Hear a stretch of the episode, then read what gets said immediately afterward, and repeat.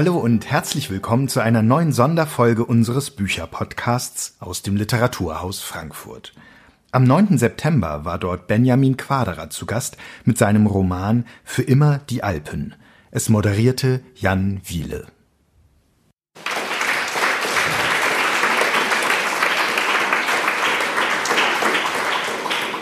Ich mache mir immer Zettel, auf denen so zwei Grundkategorien zu Roman sind, das Ernste und das Kuriose. Und der mit dem Kuriosen, der ist so viel länger diesmal, äh, der Zettel. Äh, ich ich sage nur mal einige Stichworte. Äh, der, gleich auf den ersten Seiten begegnet uns ein Rasenmäherroboter. Ähm, dann begegnet uns stinkender Buttertee. Äh, vielleicht können Sie da gleich mal was zu sagen. Äh, dann begegnet uns eine Bohrmaschinendynastie. Äh, dann noch ein Roboter, nämlich ein Poolroboter. Äh, es gibt mehrere. Und dann am Ende des Romans ein Delfter Donnerschlag. Äh, damit würde ich gerne mal anfangen. Was ist denn der Delfter Donnerschlag? Der Delfter Donnerschlag. Ähm, Delft ist eine Stadt äh, in Holland und der Delfter Donnerschlag, das war, ich weiß, ich habe das Jahr vergessen, irgendwann 1600 irgendwas. Da gab es in Delft war ein ähm, ein großes Lager mit Schwarzpulver der niederländischen Streitkräfte und dieses Lager ist explodiert und hat die halbe Stadt Delft ausradiert. Und zu diesem Zeitpunkt hat ein Maler namens Karel Fabricius war gerade dabei, ähm, den Küster einer Kirche zu porträtieren und die sind dabei unter anderem ums Leben gekommen. Es ist wahnsinnig tragisch und das kommt mal vor im Buch. Ja. Ähm, wenn Sie mehr darüber wissen wollen, dann kann man das da nachlesen. Ja, ich möchte es dazu benutzen, in die Geschichte einzusteigen. Äh, die Hauptfigur, die auch erzählt, sagt nämlich da äh, zu den anderen im Raum, sie wollen doch nicht, äh, dass es hier endet wie beim Delfter Donnerschlag und dass Liechtenstein ein Delfter Donnerschlag geschieht. Das sagt ein Datendieb und dieser ganze Roman handelt von einem berühmten Datendieb. Das klingelt vielleicht bei Ihnen, falls Sie sich auch schon vorher vorbereitet haben. Äh, es könnte ja ein Tatsachenroman sein, äh, der von einer gewissen Figur des echten Lebens handelt, ähm, einem Datendieb. Ähm, dazu müssten Sie vielleicht einmal kurz was sagen. Ja, das könnte sein, ähm, dass es einen realen Datendieb zur Vorlage gibt. Das ist auch so. Dieser Mann heißt Heinrich Kieber und der hat im Jahr 2008 Daten geklaut bei einer Bank aus Liechtenstein, die dem Fürsten gehört. Und er hat diese Daten dann verkauft dem BND, was zu einer sehr großen Steueraffäre ge geführt hat. Ähm, unter anderem wurde dabei Klaus Zumwinkel verhaftet. Sie erinnern sich vielleicht, der war mal Chef der Deutschen Post. Und ähm, diese Datendieb hat eine wahnsinnig interessante Biografie. Und diese Geschichte diese Geschichte dieses Datendiebstahls begleitet mich schon sehr lange. Das war 2008, äh, am 14.02. wurde das publik, Valentinstag und Geburtstag von Fürst Hans Adam II. Einige sagen, es ist ein Zufall, andere sagen eher nicht. Ähm, ich war dann 19 und war gerade dabei, Liechtenstein zu verlassen. Und seitdem war diese Geschichte irgendwie präsent. Ähm, aber was da alles drin steckt, ist dann mir eigentlich erst so ein paar Jahre später klar geworden. Ähm, als ich dachte, ich möchte gerne mal was Längeres über Liechtenstein erzählen. Und da hat sich diese Figur angeboten, weil die, ähm, weil die mit diesem ganzen Staat oder mit allem, was irgendwie Liechtenstein ausmacht, verstrickt ist. Also dass dann irgendwann meine These war, vielleicht kann ich nicht nur einen Datendieb, sondern sogar einen ganz, einen ganz kleinen Staat erzählen. Mhm. Das heißt, die inhaltliche Idee war zuerst da? Äh, ja ich meine damit, äh, ja, das ist vielleicht für viele selbstverständlich, aber äh, bei dem Buch hier finde ich es nicht selbstverständlich, denn es ist ein großes formales Experiment. Ein, ein Experiment der Erzählformen, der verschiedenen Genres. Ähm, es gibt hier Schwärzungen im Text. Es gibt äh, über eine lange Strecke eine doppelperspektivische Erzählung eines Kriminalpsychiaters und der Hauptfigur, die eng geführt werden.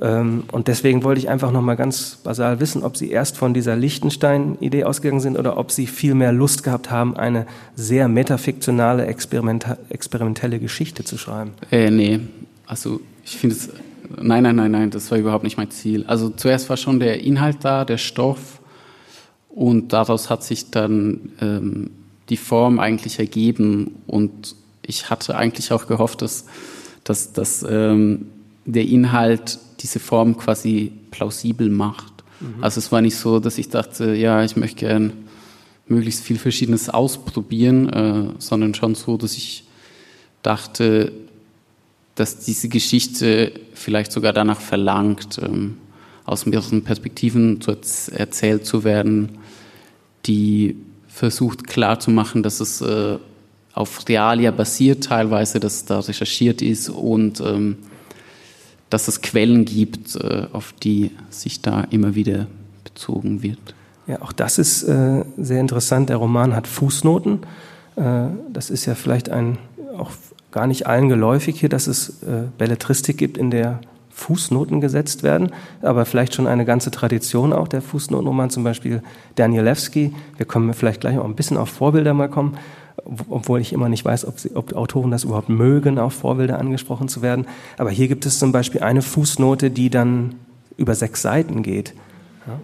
Ja, ja ähm, also die Fußnoten haben für den Erzähler, Johann Kaiser heißt er, und für mich sehr unterschiedliche Funktionen. Also Johann Kaiser ist der Ich-Erzähler, der befindet sich zum Zeitpunkt, zu dem die Geschichte einsetzt, in einem Zeugenschutzprogramm, hat eine neue Identität, heißt nicht mehr Johann Kaiser, sondern anders, niemand weiß wie, ich auch nicht, und befindet sich an einem Ort, von dem den auch niemand kennt, ich auch nicht, und erzählt also von dort aus, was ihn in dieses Zeugenschutzprogramm hineingeführt hat, er gilt in Liechtenstein als Liechtensteins Staatsfeind Nummer eins. Äh, das findet er falsch, das findet er nicht gut. Und deswegen möchte er sich dagegen äh, verteidigen und versucht also den Leuten zu erzählen, wie es sich wirklich zugetragen hat.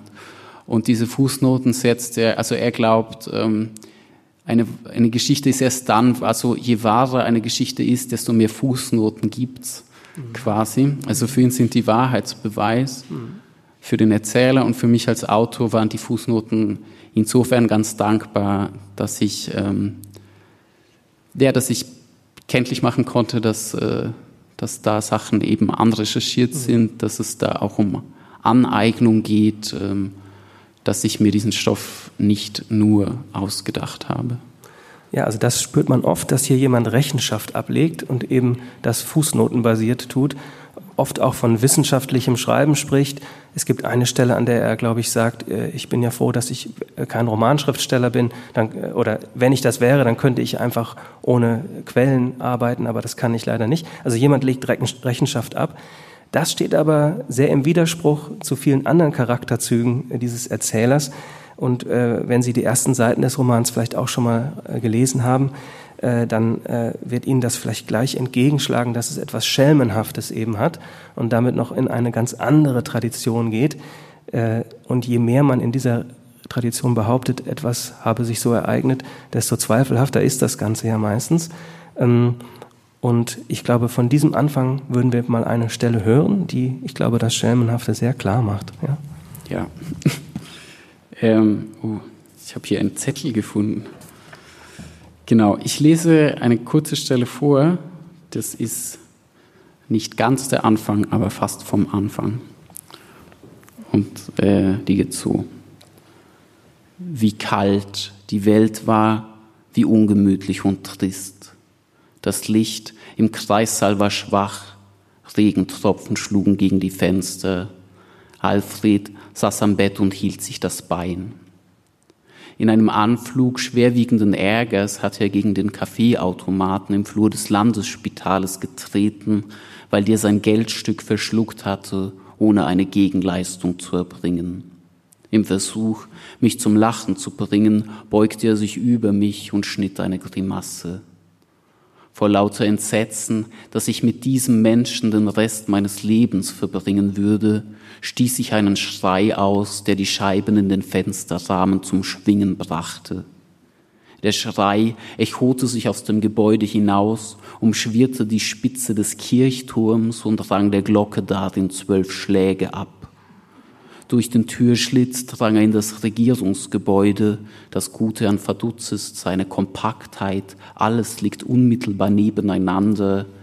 fegte durch den Landtagssaal und verschaffte sich Zutritt zum Büro von Regierungschef Dr. Scherabatline, der mit der Stirn auf der Tischplatte schlief. Als mehrere Aktenordner aus dem Regal fielen, erwachte Dr. Batline und wusste nicht mehr, wer er war. Der Schrei johlte hinaus in die Hauptstadt, ließ die Scheiben des Juweliers Huber zu Bruch gehen und raste den Hang hoch, bis er das auf einer Felsterrasse thronende Schloss erreichte. Er drang durch die schweren Gemäuer, jaulte im Keller an den Schätzen der Fürstenfamilie vorbei, den Picassos und Rembrandts, den Cranachs und Botticellis, ehe er in einem der oberen Gemächer das träumende Fürstenpaar von und zu Liechtenstein in einem Himmelbett liegen fand. Fürst Franz Josef II. umarmte Fürstin China im Schlaf. Er war das kleine Löffelchen, sie das große. Dann fegte der schreienden, schlafenden Prinzen und Prinzessinnen vorbei ins Zimmer des ältesten Sohnes und Thronfolgers Hans Adam II. Dieser erwachte, hörte den Schrei rumoren und zog die Bettdecke bibbernd bis über den Nasenrücken hoch. Der Schrei entschwand hinaus in die Nacht, stieg bis an den höchsten Punkt des Kleinstaates. 2599 Meter lag der Gipfel des Grauspitz über dem Meer, ehe er in tosender Lautstärke explodierte. Sein Echo hörte man noch lang in den Tälern, der Datendieb der Datendieb ist geboren. Ein typischer Widder, sagte die Hebamme lächelnd. Alfred stand beleidigt am Fenster. Der Himmel riss auf und gab die Sicht auf einen sichelförmigen Mond frei, der den Kreissaal in silbernes Licht tauchte. Das ist interessant, sagte die Hebamme und deutete in den Sternenhimmel. Sehen Sie nur, Herr Kaiser, im zweiten Haus, dem Haus des Stieres, ist eine große Konzentration von Planeten zu beobachten. Ah ja, sagte Alfred. Sie müssen wissen, dass das zweite Haus die Welt der konkreten Gegenstände symbolisiert. Mond, Venus, Saturn und der Kleinplanet Chiron sind in dieser Nacht anwesend. Alfred nickte lustlos. Der Mond, erklärte die Hebamme, steht für Besitz und Beständigkeit. Die Venus deutet auf Geschäftstüchtigkeit, aber auch Sinnlichkeit hin. Saturn ist ein Zeichen von Sparsamkeit und Chiron steht für Ehrgeiz und das Bedürfnis nach Sicherheit. So, so, sagte Alfred.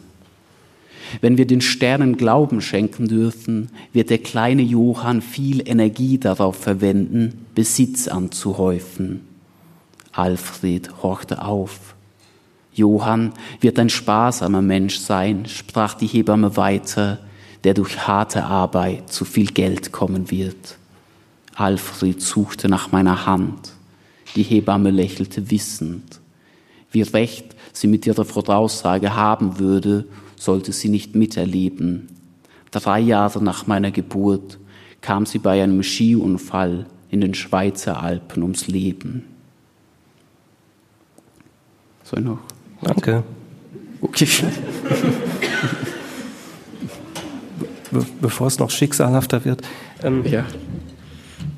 Also dieser Erzähler erinnert sich nicht nur genau, was bei seiner Geburt im Kreissaal passiert ist, sondern er kann auch mit zwei Jahren schon sprechen. Ja? Äh, na, nein, das kann man so nicht sagen. Also der, der Erzähler befindet sich ja in diesem Zeugenschutzprogramm und erzählt von da aus also seine Lebensgeschichte. Das heißt, er erinnert sich. Mhm. Also er schreibt nicht live, sondern erzählt halt, wie es gewesen ist damals. Also sehr eindrücklich fand ich diesen Schrei, der da äh, durch ganz Liechtenstein geht. Und es hat mich auch ein bisschen, äh, glaube nicht nur mich, an Oskar Matzerath erinnert.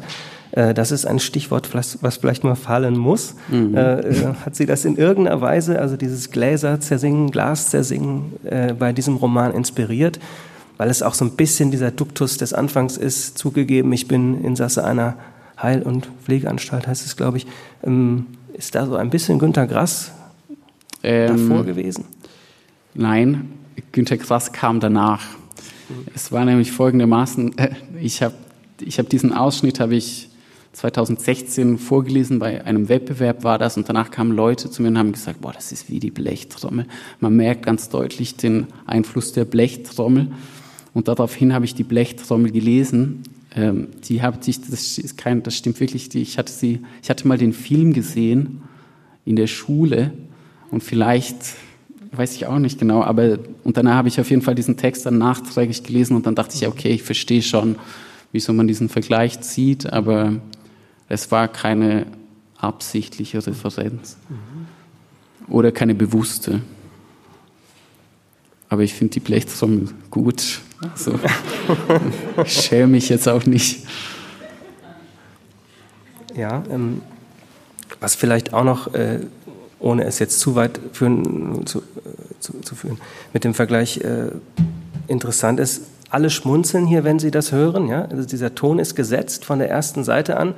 Und dann, das kann ich Ihnen jetzt nur sagen, wird dieser Roman aber sehr grausam. Ja? Und ähm, da möchte ich jetzt mal weit vorausgreifen und einfach grundsätzlich fragen, wie haben Sie, äh, also dieser Erzähler wird, wenn er erwachsen ist, äh, sogar gefoltert, äh, von Argentiniern in einer Folterkammer festgehalten. Ähm, und man hat bei diesem Roman manchmal eine große Diskrepanz zwischen dem ironischen Ton und dem Erzählten, äh, was an den Rand des Erträglichen und darüber hinausgeht. Ähm, wie, haben Sie sich dazu Gedanken gemacht äh, vorher? Ja. ja. Ähm, also mir ging es darum, dass ich die ganze Zeit eine Möglichkeit finden musste, äh, also einerseits, einerseits, dass man diesem Erzähler glaubt und gleichzeitig nicht glaubt. Mhm. Ähm, also dass klar ist, es kann sein, dass er mich anlügt, aber ich weiß es nicht genau, aber ich möchte ihm trotzdem weiterhin folgen. Ähm, und das Zweite war, dass es ist mir nie darum gegangen, einen Roman zu schreiben, wo, wo die Leserinnen und Leser jetzt unbedingt so mitfühlen können oder so. Mhm. Also so Identifikation hat mich nicht so richtig interessiert. Ich wollte eher, dass, dass man nicht vergisst, dass das eben ein Text ist. Ähm. Und da war die Ironie oder dieses teilweise Auseinandergehen von dem, was erzählt wird und wie das erzählt wird, eine Möglichkeit, ähm, so ein bisschen Distanz zwischen Erzähltem und Erzählen zu bringen. Ja, also das finde ich äh, gerade deswegen interessant, weil man jetzt so viele Bücher hat zurzeit, die auf das Authentische drängen oder die Authentizitätsbehauptung machen oder sogar sagen, man kann gar nicht anders als autobiografisch erzählen. Äh, dass auch das wieder eine Fiktion ist, es steht auf dem anderen Blatt. Aber es ist ja dann interessant, dass Sie sozusagen von, von Anfang an gesagt haben, man soll gerade die Gemachtheit sehen. Und dieses, ich sage jetzt mal Metafiktionale, gibt es auch natürlich immer noch, aber es ist, wenn ich das mal so sagen darf, in Ihrer Generation vielleicht eher ungewöhnlich. Mhm. Äh, gibt es dafür ein Gefühl bei Ihnen, bei Ihnen, dass es eher anstößig und ungewöhnlich sein könnte, oder? Nee, anstößig vielleicht nicht, oder weiß ich nicht. Also mir jetzt ja, niemand. Entschuldigung, aber man muss sich ja heute manchmal quasi entschuldigen, wenn man keine autobiografische. Ja. Äh, ja, genau. Ja, ich, ich teilweise fühle ich mich tatsächlich so ein bisschen Zeit, aus der Zeit gefallen, dass ich so denke, oh mein Gott, ich glaube, ich lebe eigentlich irgendwie noch so in den 80er Jahren mhm. oder so, weil auch alle haben gesagt, das ist ein postmoderner Roman oder so. Mhm. Und ich, keine Ahnung, ich kann mit dem Begriff Postmoderne überhaupt nichts anfangen oder es interessiert mich aber überhaupt nicht. Ähm, aber ich merke schon, dass, das, dass dieser Text so wie der funktioniert, dass es jetzt nicht irgendwas ist, was gerade viele Leute machen würden. Ähm, dass ich auch so denke, okay, das nächste muss unbedingt autofiktional sein mhm. oder so. Nee, das, nee, ich habe auch so ein bisschen eine Abwehr dagegen. Ich glaube, mhm. es können nur Leute autofiktional schreiben, die ein interessantes Leben haben. Mhm. Und das habe ich nicht. Ähm, deswegen muss ich mir von jemand anderem das Leben ausleihen. Ja, ja äh, den Eindruck möchte ich irgendwie konterkarieren damit, dass sie sich doch stark auf Twitter bewegen, ist mein Eindruck, ist mein Gefühl. Ja, aber das Und sich ja das aus. sieht nach einem sehr interessanten Leben aus. Also, Entschuldigung, ich habe die das Frage. Das sieht nach einem sehr interessanten Leben aus, aber das wirkt dann wahrscheinlich nur so. Ja, ja es ist teilweise schon auch interessant. Aber es ist ja nicht alles, was man über sein Leben sagt, unbedingt wahr. Also kommt es darauf an, bei mir schon. Das passt auch wieder zum Roman, denn ähm, ich möchte nochmal auf die Erzählhaltung da kommen, die so ironisch und distanziert ist, wie Sie es ja selber gesagt haben. Man soll das auch spüren als Leser. Der ist ein notorischer Lügner sogar auch. Also vielleicht nur noch mal ein sehr schöner Satz. Äh, er ist dabei, eine Frau kennenzulernen und sagt dann, ich heiße mit Nachnamen Hilti und stamme aus dem Schoße der Bohrmaschinenhersteller. Mhm. Also Hilti, das sind die mit den Bohrmaschinen aus Liechtenstein, diese roten Koffer, die kommen wirklich aus Liechtenstein. Und ähm, dieser Johann Kaiser schafft es irgendwann im Laufe seiner Schulzeit, der flieht dann als Jugendlicher nach Barcelona und mogelt sich da auf eine Privatschule und da legt er sich ein, ein, eine neue Identität zu, eben als Erbe dieser, dieser Familie. Es ist eine Privatschule, die von sehr reichen Schweizer Kindern frequentiert wird. Und äh, um da nicht unterzugehen, gibt er sich eben als diesen Hilti-Erben aus.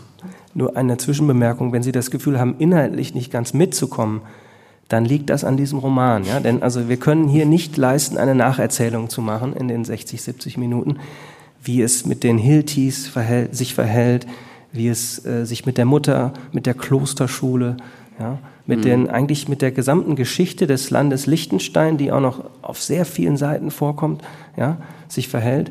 Und am Ende geht es dann auch noch zu den holländischen, zu den niederländischen alten Meistern.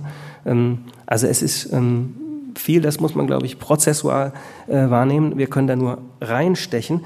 Ähm, aber eben, also wir halten mal fest, es ist ein notorischer Lügner oder zumindest unzuverlässiger Erzähler. Das wird uns immer wieder bewusst.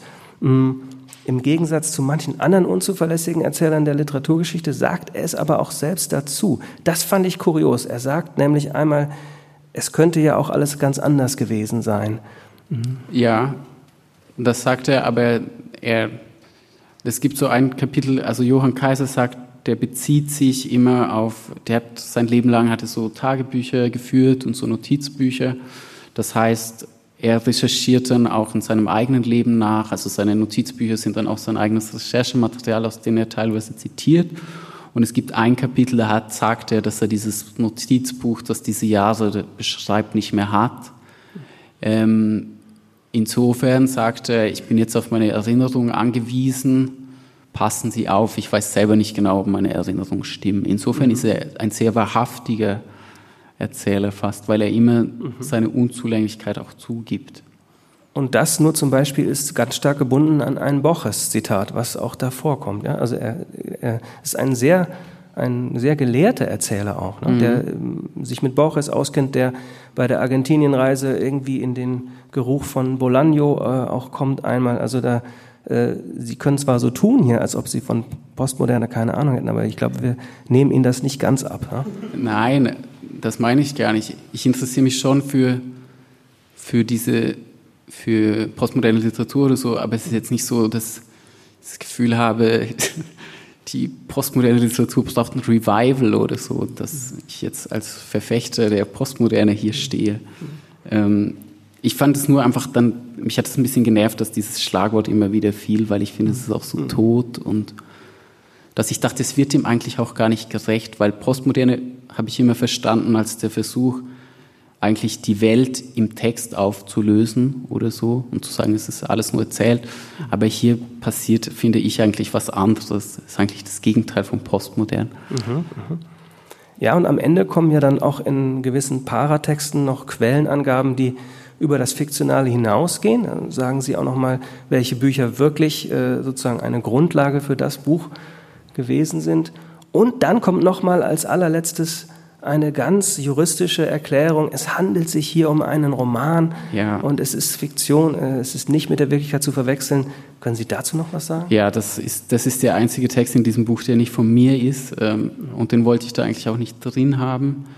Das ist der Justiziar des Verlags hat mich dazu angehalten, das reinzunehmen. Mhm und hat dann diesen Entwurf geschickt und habe ich gesagt. Aus Angst vor Herrn Zumwinkel oder vor der nee, Fürstendynastie des Landes? Nein, eigentlich ähm, Liechtenstein. Aus, aus, also das Problem ist ein bisschen, dass dadurch, dass es diesen Heinrich Kiebe, der als Vorlage dient, tatsächlich gibt, ähm, ist das so ein Graubereich, in dem ich mich bewege. Also nochmal, Johann Kaiser und diese reale Datendieb, die sind nicht ident, das ist nicht, das funktioniert nicht so, dass man einfach die Namen austauschen kann. Aber die, ja, die sind so ähnlich. Es gibt so, so, ja, die, es gibt so Sachen, die sich immer wieder berühren, aber sie sind sich nicht identisch. Aber trotzdem ist das, dieser Herr hat Persönlichkeitsrechte, auch wenn er sich unter neuem Namen in einem Zeugenschutzprogramm befindet und deswegen ähm, gab es von Seiten dieses Herrn Justiziars ähm, des Verlags mhm. die Empfehlung, das reinzunehmen. Ja. Das ist bestimmt auch sehr sinnvoll, worauf ich nur hinaus will. Und das äh, geht nochmal jetzt so ein bisschen in eine allgemeine äh, Debattenfrage über. Man hat eben das Gefühl, dass heutzutage sehr viele zusätzliche rahmende Texte über Dinge erscheinen müssen, in denen nochmal erklärt wird, was etwas ist oder nicht ist, ob das, warum eine Straße so heißt. Und hier steht ja drauf Roman, das steht ja da drunter. Und das ja. war ja in der gesamten Literaturgeschichte, zumindest in den letzten vielen hundert Jahren, so, dass damit etwas signalisiert war, was mhm. einen auch schon von gewissen Erklärungen entbindet. Und da hat man heute das Gefühl, also weil man noch zum Beispiel, weil man immer sagt, nur noch als anderes Beispiel, im Internet wird Ironie nicht verstanden. Ja? Man muss also Ironie erklären in einem Teaser dann ist oft schon die ganze Satire dahin. Ja? ja. Kommt es Ihnen auch manchmal so ein bisschen so vor, dass man alles erklären muss, oder? Ja, das, nee, eigentlich es geht. Also, nee, finde ich eigentlich nicht. Weiß ich aber nicht. Das, als, als nicht so Twitter-affiner Mensch frage ich das auch mal ganz, ganz ernsthaft. Wenn Sie viel auf Twitter sind, machen Sie diese Erfahrung, dass Sie einen ironischen oder witzigen Tweet machen und es gibt immer zehn Leute, die es irgendwie vollkommen missverstehen? Ja, das passiert schon, aber dann gibt es ja auch 200, die das richtig verstehen. Ja. Und okay. dann denke ich, ja, mein Gott, dann sind mir diese zehn. Also ich, ich kann, es ist ja auch witzig, wenn Leute das nicht verstehen. Mhm. Finde ich. Ja. Es ist nicht mein Ziel, aber es hat, kann auch so eine gewisse Komik haben. Zumal Sie ohnehin anstreben, null Follower zu haben, wie ich jetzt Bis Ende des Jahres. Habe, ja. Das habe ich gestern beschlossen. Gestern beschlossen. Gut. Ähm, bevor ich jetzt aufhöre, Sie mit so äh, literaturgeschichtlichen Sachen zu piesacken, eine Sache möchte ich trotzdem noch wissen. Äh, wir haben jetzt gesagt Schelmenroman, wir haben gesagt Metafiktion und mich interessiert noch Expressionismus. Denn die ganze Art Ihres Schreibens ähm, wie überhaupt Dinge dargestellt werden, hat mich sehr an expressionistische äh, Prosa erinnert, zum Beispiel Karl Einstein. Einfach, dass man ein Gefühl hat, die Sprache, es gibt eine grundsätzliche Sprachskepsis, dass Dinge abgebildet werden können in der Sprache. Das ist nicht selbstverständlich. Sie haben sehr viele Anführungszeichen. Es fällt oft das Wort so genannt. Äh, es werden zum Beispiel Namen sehr kurios herausgestellt, auch die Namen von Liechtensteiner Orten, ja, so dass man ein Gefühl hat, ja, die Wirklichkeit ist verrückter als, als jede Fiktion, ja. Äh, mhm. Niederbib zum Beispiel, ja. ja. Ähm, ähm, also. Äh, ich kenne mich mit expressionistischer Prosa nicht so gut aus. Nicht glauben. Doch, das stimmt. Ich habe keine Ahnung. Ich kenne auch den Herrn Einstein nicht. Ähm, aber ich glaube, es gibt schon so eine gewisse Sprachskepsis oder oder ich weiß nicht, aber so eine große Frage dieses Romans ist, ist schon irgendwie danach, inwiefern lässt sich denn Wirklichkeit überhaupt abbilden mhm. und wie geht man mit einer Geschichte um, die, die an sich schon so wahnsinnig fiktiv ist, auch mit diesem Staat, mhm. Liechtenstein, das ist schon so kurios alles, ähm, dass für mich schon immer eine Frage war, okay, wie gehe ich damit um, dass die Leute es ist schon so fiktiv alles einfach. Mhm. Das ist, das, das, das, also das war wirklich so eine, eine Frage, die ich mir ständig gestellt habe. Und dann habe ich das, glaube ich, teilweise versucht zu lösen, indem ich das noch einfach übertrieben habe. Mhm, mhm. Und teilweise hatte ich aber auch das Gefühl, muss ich ganz viel zurücknehmen, ähm, weil mir das sonst einfach niemand mehr glaubt. Ja. Aber können Sie vielleicht einmal im Punkt äh, Liechtenstein vertiefen? Da heißt es zum Beispiel an einer Stelle, Menschen glauben, sie können gar nicht verstehen, wie es möglich wäre, dass ein so kleines Land überhaupt existiere. Ähm, und es gibt ganz viele solche Verweise auf die, äh, aus Dörfern hervorgegangene Welt, äh, mhm. die jetzt einfach, also die ehemaligen Dörfler sind jetzt Bankiers, aber sind eigentlich noch Bauern ja, ja. Im, im Sinn. Ähm, was ist so, das ist ja die, fast schon ein Topos, dass man sagt, äh, ich glaube von Philip Roth kommt es, äh, ähm, der Schriftsteller hat die Hände voll, die Wirklichkeit zu beschreiben. Es kann einfach nicht so verrückt sein wie die Wirklichkeit. Ja. Das haben Sie gerade so ähnlich viel schöner gesagt. Als Philip Roth. Äh, ja, vielen Dank. Wie, wie, bezieht sich das aber auf Liechtenstein? Das möchte ich auch, dass äh, die Zuhörer das äh, hier vielleicht besser verstehen. Warum ist Liechtenstein so kurios? Weil es so, also ich meine, dies, dieser Staat hat, weiß nicht, ich kenne aktuelle Zählungen nicht, aber so ungefähr 38.000 Einwohnerinnen und Einwohner. Ich wohne in Berlin, ich glaube ins Olympiastadion passen 60.000. Das sind fast doppelt so viele. Es ist winzig, es, gibt einen Fürsten, der in einem Schloss wohnt und dieses Schloss steht auf so einem Felsvorsprung. Also das ist einfach wie eigentlich so ein Märchensetting. Ähm, und dazu kommt, dass dieser Staat einfach eine sehr seltsame Geschichte hat. Also das war bis in die 20er oder 30er Jahre ein wahnsinnig armes Land. Äh, das, das waren hauptsächlich Landwirte und das ist dann innerhalb von ja, den letzten 80, 90 Jahren zu einem der reichsten Staaten der Erde geworden. Und das heißt, es ist halt einfach, ja, es ist wie, wie eigentlich so, es gibt, glaube ich, schon noch so eine agrarische Mentalität, äh, die auch mich selbst geprägt hat, der da aufgewachsen ist. Und das heißt, es sind irgendwie Landwirte, die jetzt sehr viel Geld haben und diesen Fürsten und so. Und das finde ich schon irgendwie seltsam alles. Und also, ich glaube, wenn es diesen Staat nicht gäbe und man würde ihn erfinden, dann würde niemand sagen, ja, das kann, kann ich mir vorstellen, dass es sowas in echt gibt. Und dann kommt noch dazu, äh, sehr wichtig für den Roman, die Steueroasen-Mentalität. Ja, es ist auch ein sehr diskretes Land. Mhm. Ähm, also Verschwiegenheit ist sehr wichtig. Und war, oder war sehr lange wichtig. Jetzt ist es ein bisschen egaler geworden. Sie waren gerade so plauderig und auf einmal habe ich das Gefühl, jetzt ist Bankgeheimnis ausgebrochen. Ja. ja. Ja, ich habe mich jetzt ein bisschen angegriffen. Jetzt ist mir erst aufgefallen, dass ich da zu sehr aus mir herauskomme. Ja, ähm, gibt es, weil Sie auch jetzt nicht mehr dort leben und äh, gibt es Reaktionen aus Liechtenstein, die vielleicht so ähnlich sind wie manche dieser geschwärzten Briefe, die hier den Datendieb in übler Weise diffamieren? Mm, nee, Nein. bei mir, nee, eigentlich nicht. Also das, der Text wurde von den Leuten, mit denen ich geredet habe, die fanden es tendenziell eher gut. Mhm. Ähm, und ansonsten, also die Geschichte von diesem Datendieb ist einfach schon sehr bekannt. Äh, es ist jetzt ein Weilchen her. Es gab so eine, es war jetzt auch nicht so ein großes Ding, aber es gab so eine Stimme, die zum Beispiel gesagt hat, ähm, dass, es, dass, es, dass es nicht gut ist, dass jemand, ähm, oder der, der hat dann den Vergleich gezogen, als Liechtensteiner einen, äh, einen, einen Liechtensteinsroman zu schreiben, der von so Steuersachen handelt, ist wie wenn ein Typ aus Schweden über Wikinger schreibt. Also der meinte halt dann so, dass das schon viel zu lange her ist und wieso man jetzt nochmal den Finger in so alte Wunden legen soll. Wo ich mir dann so dachte, es ist Längst zwölf verjährt. Jahre her.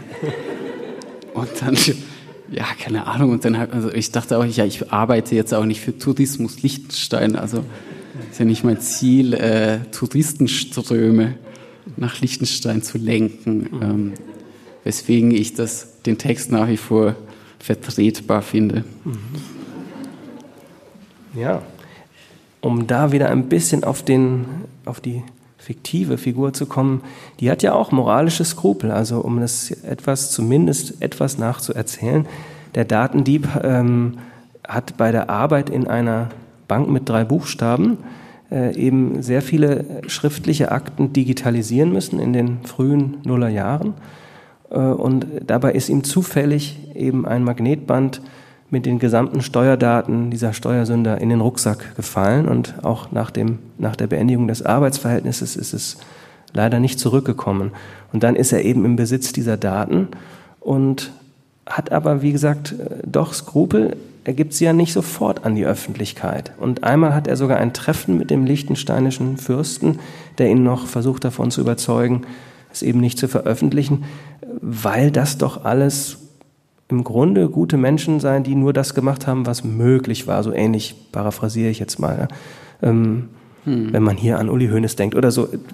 Und ein gewisses Verständnis dafür kann ich aufbringen, dass man sagt, Luxemburg, Liechtenstein, wir haben ja nur das gemacht, äh, was dort ging. Ja, hm. ja. ja genau. Also die Liechtensteiner Erzählung äh, war dann immer so, dass das, was in Liechtenstein geschieht, ist von Liechtensteinern Gesetzen geschützt. Das heißt, wenn das, was in Liechtenstein geschieht, ist in Liechtenstein legal. Das Problem sind die anderen. Es gibt so ein Zitat von, ähm, von Fürst Hans Adam II., der, hat, der sagt mal sinngemäß, Steueroasen kann es nur geben, wo es Steuerwüsten gibt.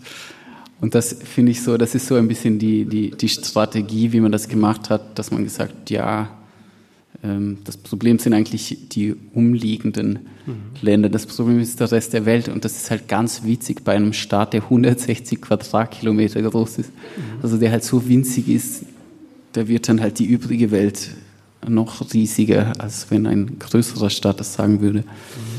Jetzt habe ich die Frage vergessen.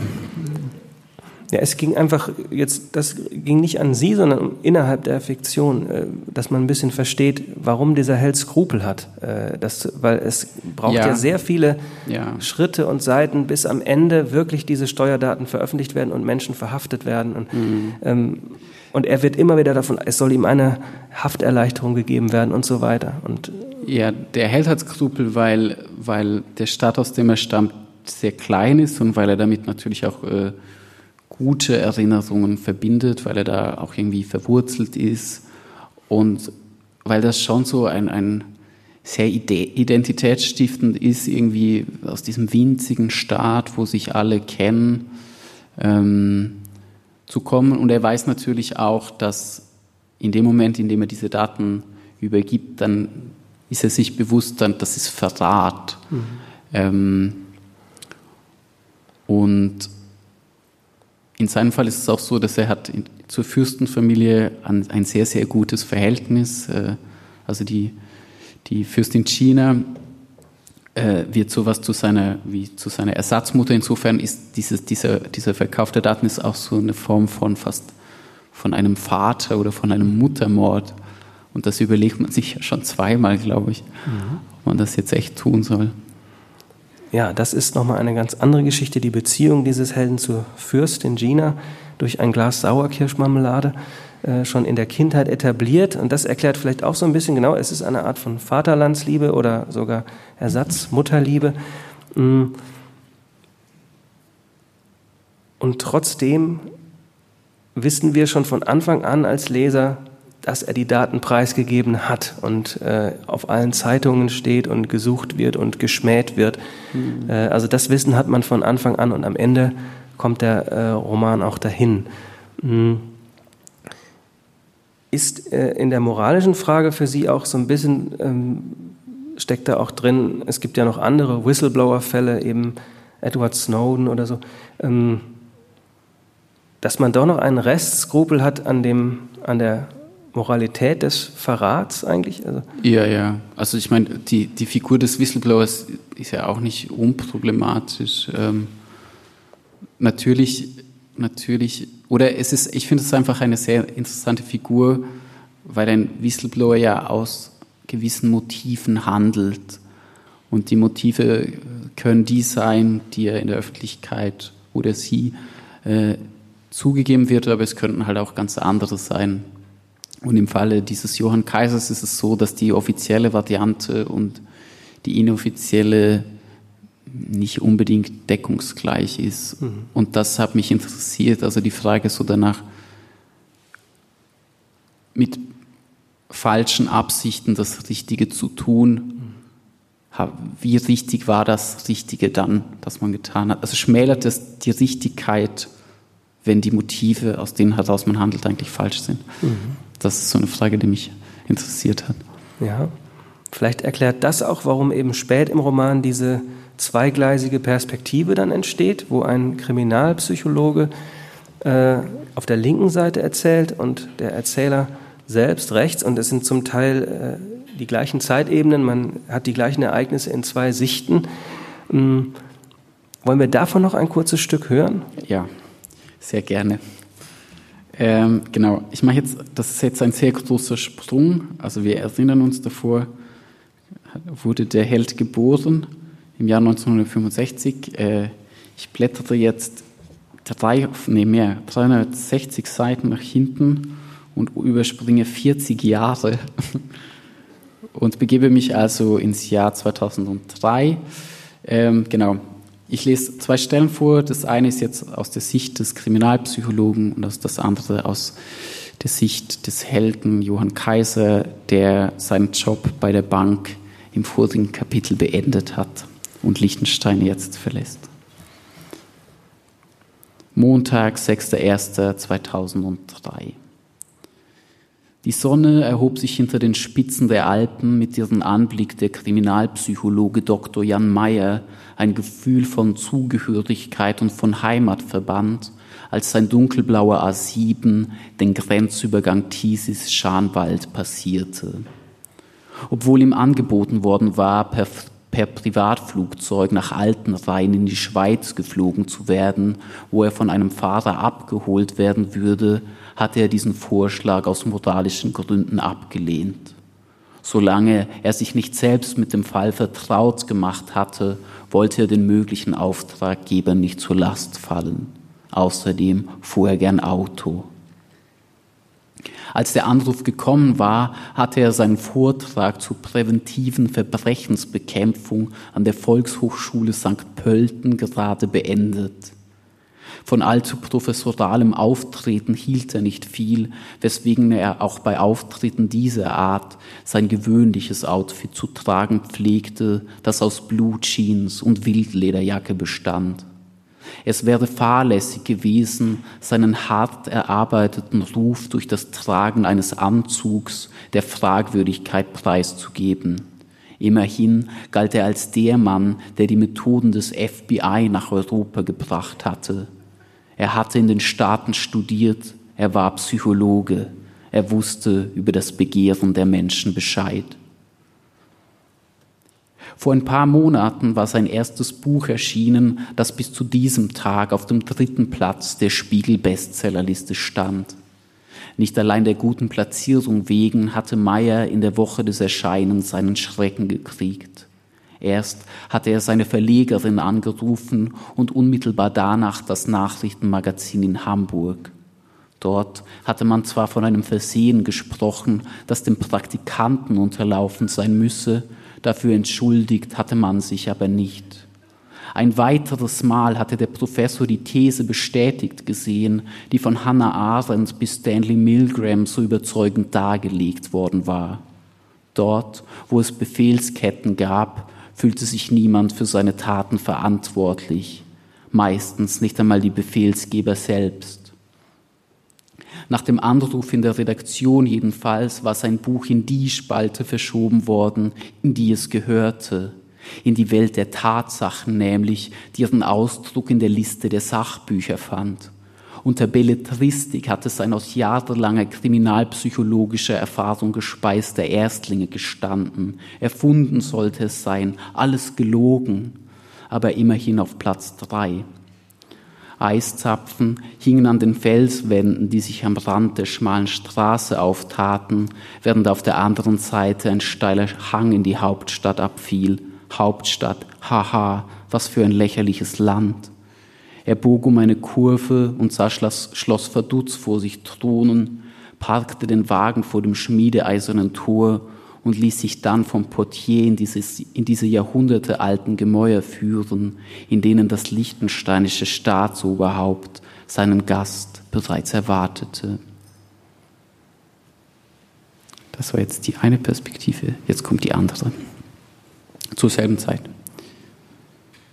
Tag 1 was ich sah, vier Wände, die einmal weiß gewesen sein mussten, einen Stuhl, einen Tisch, eine Kommode. zwei mit Bügelschloss gesicherte Koffer, die vor der Zimmertür standen, und einen Spiegel an der gegenüberliegenden Wand, in dem sich ein, ein im Bett aufgerichteter Mann betrachtete, als wäre es ein Spiegelbild das eines anderen. Im Stockwerk über mir waren Schritte zu hören. Ich strich mir über die Wange. So wie es aussah, gab es mich wirklich. Obwohl es keine acht Stunden her war, dass mich der Taxifahrer vor dem Kaufhaus des Westens abgesetzt hatte, kam es mir vor, als läge zwischen heute und gestern ein ganzes Jahrzehnt. Meine Erinnerung an den Vorabend war schwach. Ich war angekommen, ja, ich hatte Probleme gehabt, die Wohnung zu finden, ja, und als ich Ronald nach unseren zwei oder drei Telefonaten ein Geschäftsmann aus der Schweiz, der in Berlin zur Ruhe zu kommen versuche, so so, zum ersten Mal persönlich gegenübergestanden hatte, hatte er mich zur Begrüßung umarmt.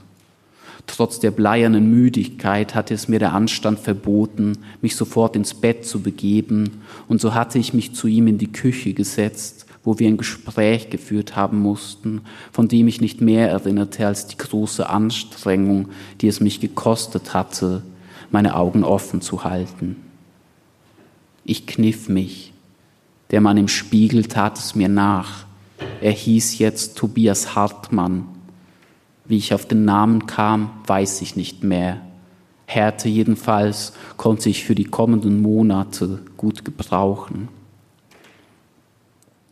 In der Nacht hatte es weiter geschneit und die Gehsteige lagen in schimmerndem Weiß. Während ich das DLT-Tape in der Kommodenschublade unter einer Schicht Unterhosen und Socken versteckt hielt, trug ich die beiden Festplatten im Rucksack mit mir herum. Noch im Kleinstaat hatte ich eine Liste mit wichtigen strategischen Punkten angefertigt, die ich nun der Reihe nach abklapperte. Ich ging zum Finanzministerium, ich ging zum Bundeskanzleramt, ich ging zum ARD Hauptstadtstudio und zur amerikanischen Botschaft. Ich prägte mir jeden Weg, den ich ging, genau ein, markierte die schnellste Route zu meiner Wohnung auf einer Karte und achtete penibel darauf, die Berliner Niederlassung der drei Buchstabenbank am Kurfürstendamm so weitläufig zu umkreisen wie möglich. Ich kam an Brachflächen vorbei, an Stolpersteinen und an zerbombten Kirchen. Da waren Plaketten an Häuserwänden, die darüber informierten, wer darin ermordet worden war. Ja, wäre es für meine eigene Sicherheit nicht vonnöten gewesen, die deutsche Bundesregierung in meiner Nähe zu wissen, hätte ich eine andere Stadt als vorübergehenden Aufenthaltsort gewählt. Aber was heißt schon Ort? War ich überhaupt an einem solchen? Im Gegensatz zu den klaren Grenzen, durch die ein Ort definiert wird, erstreckt sich das, was man den Untergrund nennt, über die ganze Welt. Ja, das war's. Dankeschön. Also die Stimme, die wir jetzt, ja.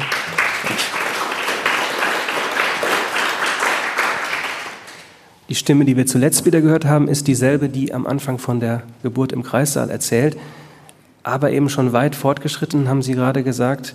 Er hat eine andere Identität, um im Zeugenschutzprogramm äh, zu sein, ringt immer noch damit, diese Daten zu veröffentlichen und er sagt einmal, haben Sie gerade vorgelesen, so wie es aussah, gab es mich wirklich. Äh, ganz am Ende ist er sich dann gar nicht mehr sicher, ob es ihn überhaupt gibt, ob er vielleicht sogar schon ermordet sein, ermordet worden sein könnte. Äh, löst sich diese Figur also fast auf, oder? Hm, das ist die große Frage. Ähm, also diese, dieser Mann hat natürlich ein großes Problem, äh, dass er an einem, an einem Ort ist, an dem er nicht unbedingt sein möchte.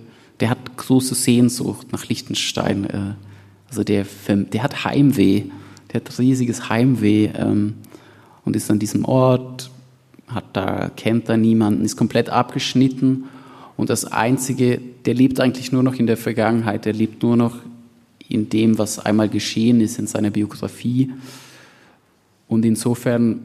Also Berlin ist jedenfalls auch nicht der Ort für ihn. Es ist ein, Berlin. Nicht, ist ein Nicht-Ort. Berlin findet er ganz schrecklich. Mhm. Furchtbare Stadt findet er das.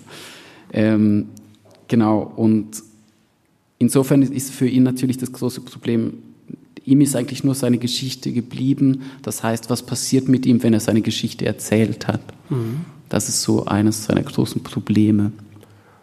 Und trotzdem ist er, ich muss Ihnen das mal gerade hier zeigen, das, was wir vorher gehört haben, war die andere Perspektive, die von diesem Kriminalpsychologen erzählt. Das ist in Rot gedruckt, das andere in Schwarz. Das geht über 60 Seiten so, diese äh, Engführung. Trotzdem ist er am Ende nicht zufrieden, als er von dem Buch des Kriminalpsychologen dann über sich selbst eine Version der Geschichte hört, die ihm überhaupt nicht gefällt. Ja? Das ist dann wieder auch eine Ironisierung einer weiteren Fiktionalisierung im Buch. Also nicht so leicht zufriedenzustellen mit der Wirklichkeit oder auch mit der. Nee, das ist ein komplexer Typ. Ja. Mm, vielleicht um einfach nochmal konkret zu erklären, wie, wie kamen Sie auf die Idee, diesen Kriminalpsychologen da noch einzuführen? Also das ist tatsächlich alles der Wirklichkeit entlehnt. Mhm. Ähm, ich musste da gar nicht so sehr viel erfinden. Und deswegen, also wenn jetzt auch Leute dann immer sagen, metafiktional und so weiter und so fort, also diese Bücher gibt es halt alle tatsächlich, die gibt es alle wirklich. In den Fußnoten? Also manche gibt es, glaube ich, Nein, nicht, oder? Nein, die, da nicht alle, aber sonst. Es wird, Ach so. Also, okay. Aber dieser, dieser Kriminalpsychologe wird äh, ein Buch schreiben, in dem er in fiktionalisierter Form wiedergibt, was mit diesem Datendieb geschehen ist. Mhm. Das kommt im Roman vor, aber das kommt im Roman vor, weil es in der Wirklichkeit vorkam. Und ich habe dann in einer Rezension gelesen, ähm, ja, der Autor würde sich verzetteln in metafiktionalen Fragen wo ich so dachte, das stimmt überhaupt gar nicht. Das ist alles der Wirklichkeit entnommen. Wenn sich jemand verzettelt, ist es die Wirklichkeit. Diesen Schuh lasse ich mir nicht anziehen. Wenn Sie sich da so ungerecht wie von der Liechtensteiner Justiz behandelt fühlen, dann äh, kann man da vielleicht gleich noch ein anderes Zitat eines anderen Rezensenten dazu nehmen. Das fand ich nämlich lustig von David Hugendick in der Zeit. Der spricht diesem Erzähler eine Moment mal, ontologische Heiterkeit zu. Das finde ich passt sehr. Ja? Hm, können Sie Finden damit Sie was das anfangen? Zutreffen? Dieses Schelmische äh, kommt mir so vor. Das ist diese, ähm, diese irgendwie immer ironisierte Weltsicht. Hm. Ja, das fand ich auch, das habe ich noch nie gelesen. Ontologische Heiterkeit. Das hat mir gefallen als Begriffspaar. Okay, ist gekauft. Ähm, ähm, und trotzdem wissen wir nicht, ob sich diese Figur am Ende auflöst oder verzettelt in Fiktion. Ich, ich finde, das sollte man den Leserinnen und ja. Leser überlassen, ja. das selbst zu entscheiden. Mhm. Um noch einen Charakterzug äh, zu nehmen, der auf diese kuriosen Wörter vom Anfang zurückkommt der, der mag eben Rasenmäherroboter und der mag auch diesen Poolroboter, äh, der wie eine große Krabbe da seine immer gleichen Bahnen zieht. Ist da ist etwas Beruhigendes darin? Also Rasenmäherroboter verbinde ich zum Beispiel eher mit der Schweiz als mit Liechtenstein, aber vielleicht ist das gleich. Aber diese Rasenmäherroboter, die befinden sich ähm, also das ist, es gibt immer so eine Schreibszene, dass er immer wieder aus der Gegenwart spricht und die sind schon in diesem Haus. Mhm. Das ist schon das Zeugenschutzprogramm und da gibt, sieht er auf den benachbarten Grundstücke eben diese Rasenmäherroboter. Mhm.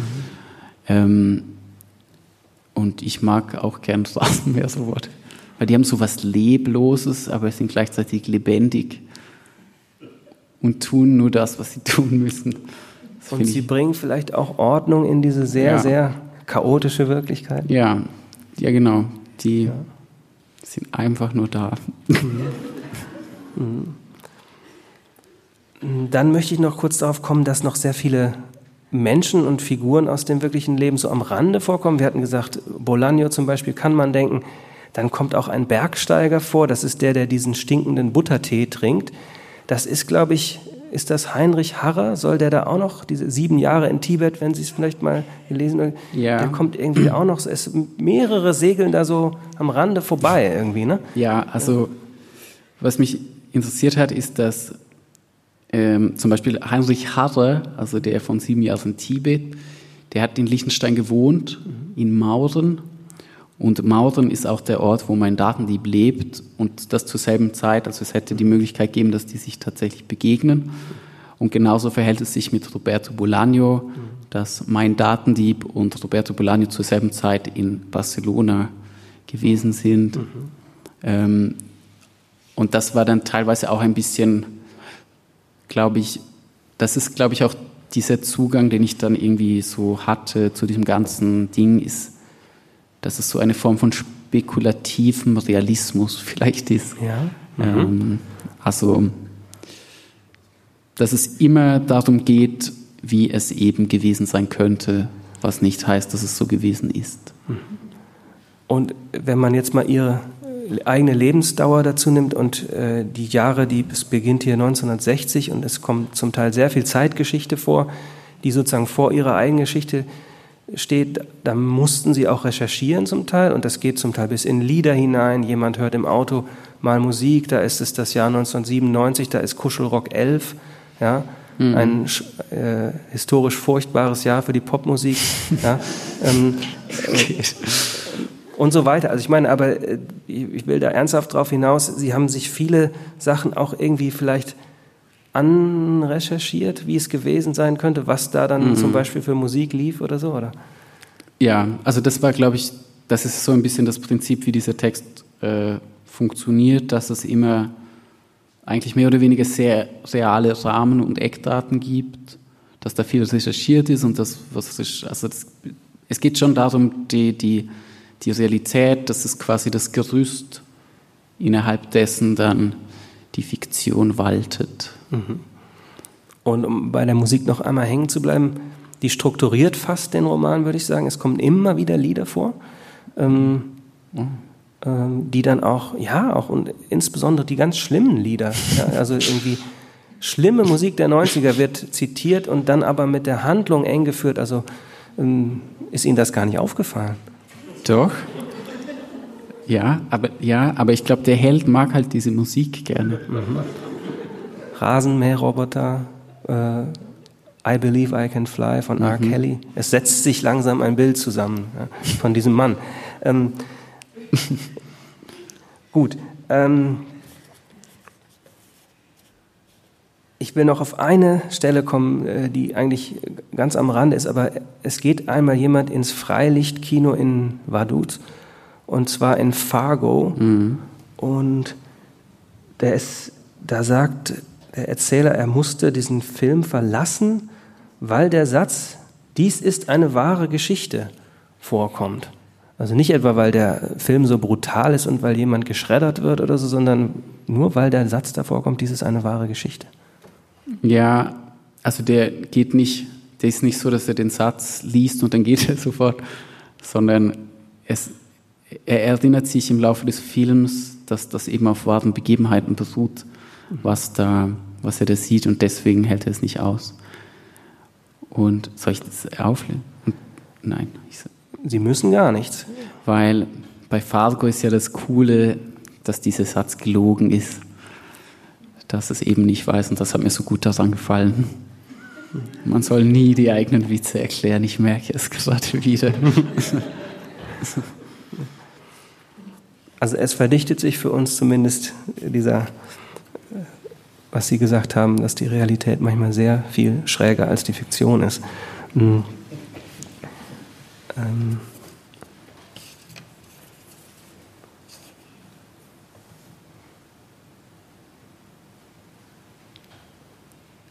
In den letzten ungefähr 100 Seiten geht der Held durch die niederländischen Galerien und ist ganz stark inspiriert von historischen Gemälden, die mhm. dann auch dem Roman irgendwie so ein bisschen, finde ich, den Rahmen und den Schluss geben. Also das ist zum Beispiel dieser Delfter Donnerschlag, da geht es auch dann sehr viel um ein Bild der Distelfink. Äh, können Sie da vielleicht noch zum Schluss einmal etwas zu sagen?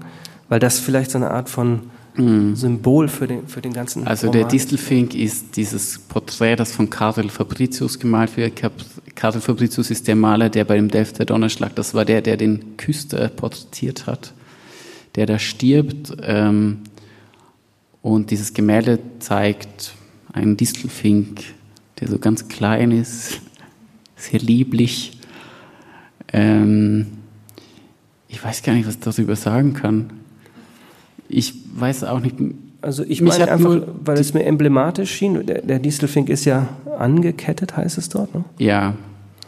Ja, aber ich will das jetzt auch, ich will diesen Distelfink auch nicht so groß machen. Mhm. Ich mochte nur, ich war dann, ich war selber in Amsterdam und bin da rumgefahren. Also ich war auf Recherchereise und dann habe ich den Distelfinken gesehen und dann dachte ich, oh mein Gott, was wäre, wenn mein Datendieb den auch gesehen hätte? Also es mhm. ist eigentlich so ganz simpel meistens, dass ich dachte, oh, und dann habe ich so nachgelesen und dachte, oh, das ist aber interessant.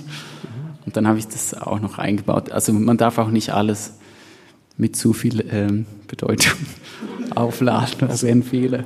Ich nehme das als Schlusswort. Es ist eigentlich ganz simpel. Meistens sagt der Autor des 600-seitigen, stark metafiktionalen, historischen, schelmenhaften und postmodernen Romans genau. für immer die Alpen. Und die Alpen, die stehen auch im Hintergrund, stumme Zeugen ähm, und werden über uns irgendwann urteilen.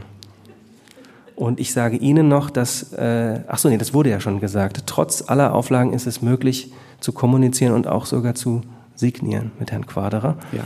Und ich bin ganz dankbar, dass wir hier sein äh, konnten und äh, hoffe, dass Sie noch einen schönen Abend weiterhin haben. Ja, vielen Dank fürs Kommen und für die Moderation und für die Einladung. Danke.